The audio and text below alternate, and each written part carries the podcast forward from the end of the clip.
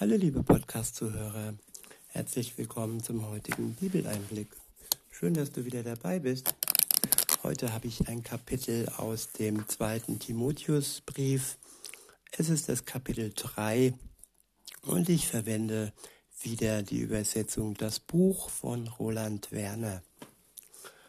In, ja, in diesem Abschnitt geht es vor allem um die Zeichen der Zeit, genauer um die Zeichen ja, des Endes, des Endes der Welt, um die Wehen sozusagen, um die Anzeichen, wann Jesus wiederkommt.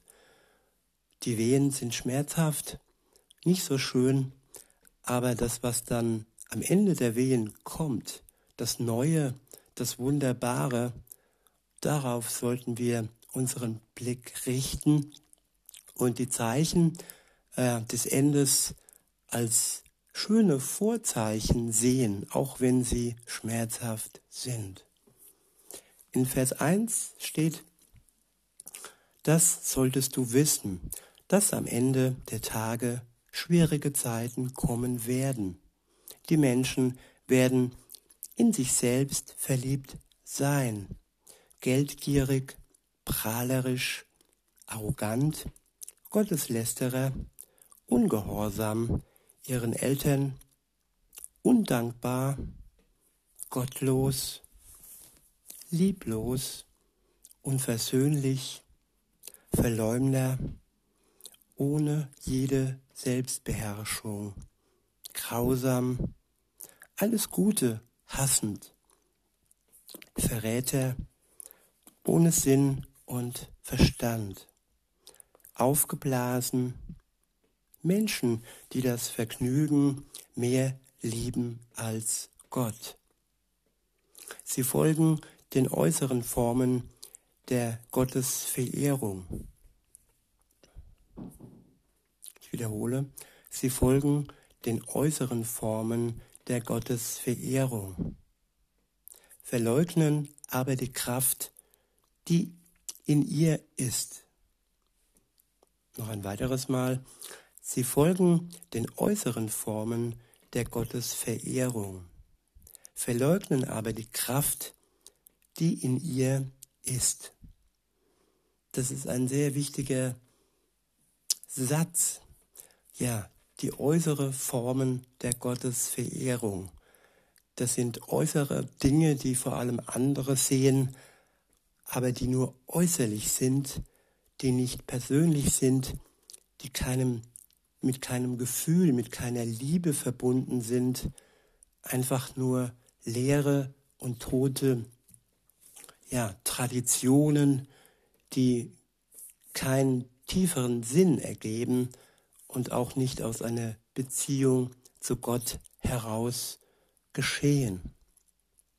Und da, wo keine Beziehung ist, da ist auch keine Kraft, da ist keine Liebe und da ist es im Prinzip sinnlos, diese äußere Form der sogenannten, es ist ja nur, man kann es nur in Gänsefüßchen setzen, Gottes Verehrung.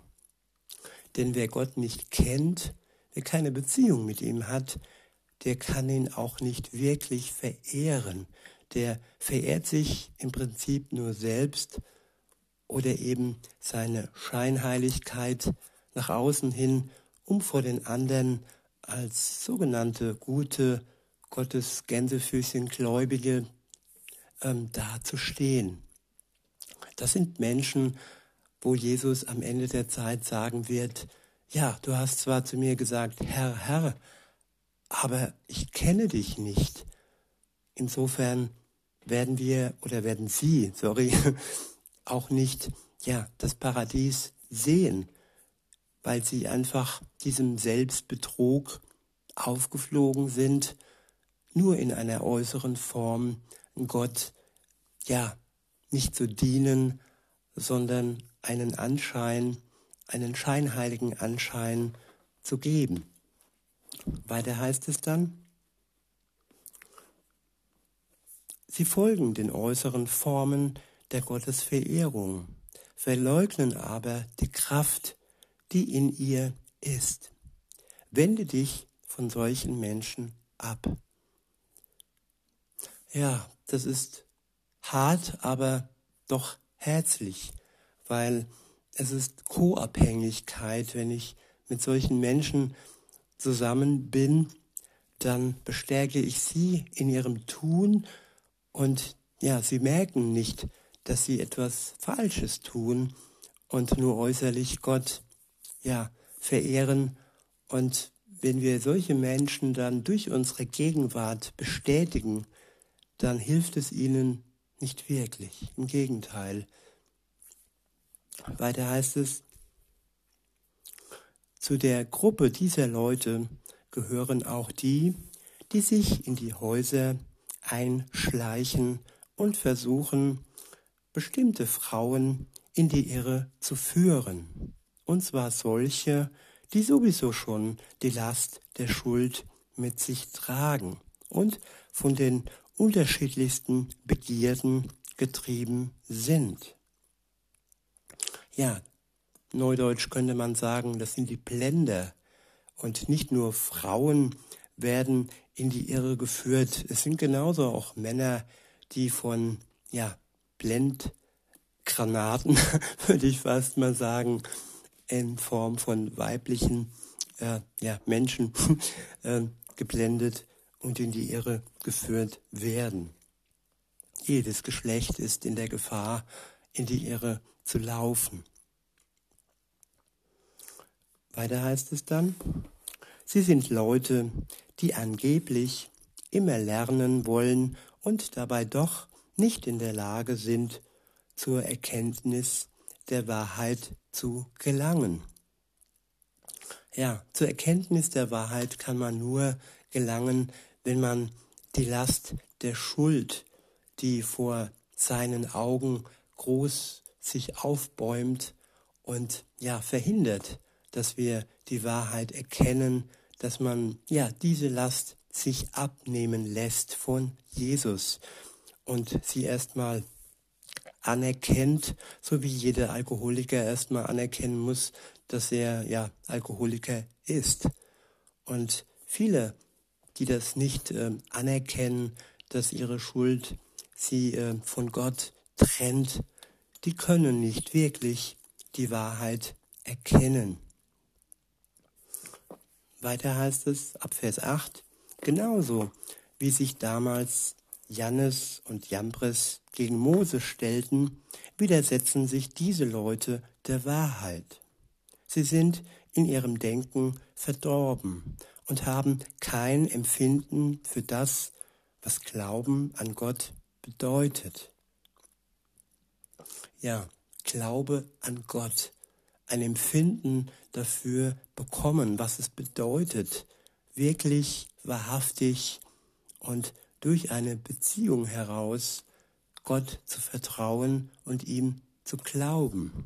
Das geht nur, wenn da der Weg frei ist, wenn der Vorhang zerrissen ist und man nicht geblendet ist durch ja diesen Vorhang, der uns nicht auf Gott schauen lässt, dieser Vorhang namens Sünde und Schuld.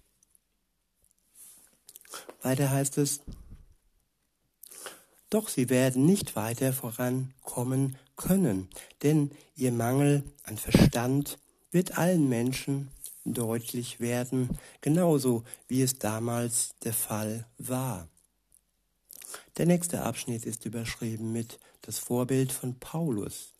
Ab Vers 10 heißt es, Doch du hast ja die Lehrunterweisung angenommen, die ich dir als verbindlich anvertraut habe und bist meinem Beispiel gefolgt in der Lebensführung, in den Zielen, die ich mir gesetzt habe, im Vertrauen auf Gott, in der Großzügigkeit, in der Liebe und im Durchhaltevermögen. Ja, und auch den Verfolgungen, die ich erlebt habe und den Leiden, die mich in Antiochia in Ikonion und in Lystra getroffen haben. Diese Verfolgungen habe ich ertragen und aus all diesen Schwierigkeiten hat mich Jesus, der Herr, herausgerettet. Es ist so, alle, die ein Leben voller Respekt vor Gott in der Gemeinschaft mit dem Messias Jesus führen wollen, werden Verfolgung erleiden. Doch böse Menschen und Betrüger werden immer weiter voranschreiten zum Bösen. Sie betrügen und werden betrogen. Der nächste Abschnitt ist überschrieben mit die heiligen Bücher Gottes. Ab Vers 14 heißt es, Du aber bleibe in den Dingen, in denen du unterrichtet worden bist und wovon du überzeugt bist, denn du weißt ja, von wem du das gelernt hast. Und das umso mehr, weil du schon von Kindesbeinen an die heiligen Bücher kennst. Sie sind in der Lage, dich weise zu machen, damit du die Rettung erlangst durch das Vertrauen, das seinen Ursprung im Messias Jesus hat. Das Wort Gottes ist in der Lage, uns weise zu machen, damit wir ja zur Rettung kommen, damit Jesus uns retten kann, weil wir auf ihn vertrauen. Und unser Vertrauen setzen wir in Jesus und das alleine wird uns die Rettung bringen. In Vers 16 heißt es, das gesamte Buch Gottes ist aus Gottes Geist hervorgegangen und ist deshalb nützlich zur Unterweisung, zur Offenlegung der Schuld, zur Korrektur und zur Erziehung zu einem Leben in Gerechtigkeit. Ja, auch das ist ein sehr, sehr wichtiger Satz, dass das gesamte Buch Gottes aus dem Geist Gottes hervorgegangen ist. Und dass es nicht irgendwelche falsch weitergetragenen äh, Berichte sind, dass es weder ein Märchenbuch ist, noch ein reines Geschichtsbuch. Nein, es ist ein Buch, das uns, so heißt es weiter, und ist deshalb nützlich zur Unterweisung, zur Offenlegung der Schuld, zur Korrektur und zur Erziehung zu einem Leben in Gerechtigkeit.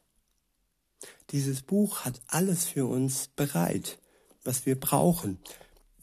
Brauchen, dass wir unterwiesen werden, dass unsere Schuld offengelegt wird und dass wir erst dann frei werden können von unserer Schuld, denn wenn sie nicht offengelegt ist, können wir auch nicht von ihr frei werden. Und weiter, ja, zur Korrektur und zur Erziehung zu einem Leben in Gerechtigkeit. Wenn etwas schief läuft, dann brauchen wir Korrektur.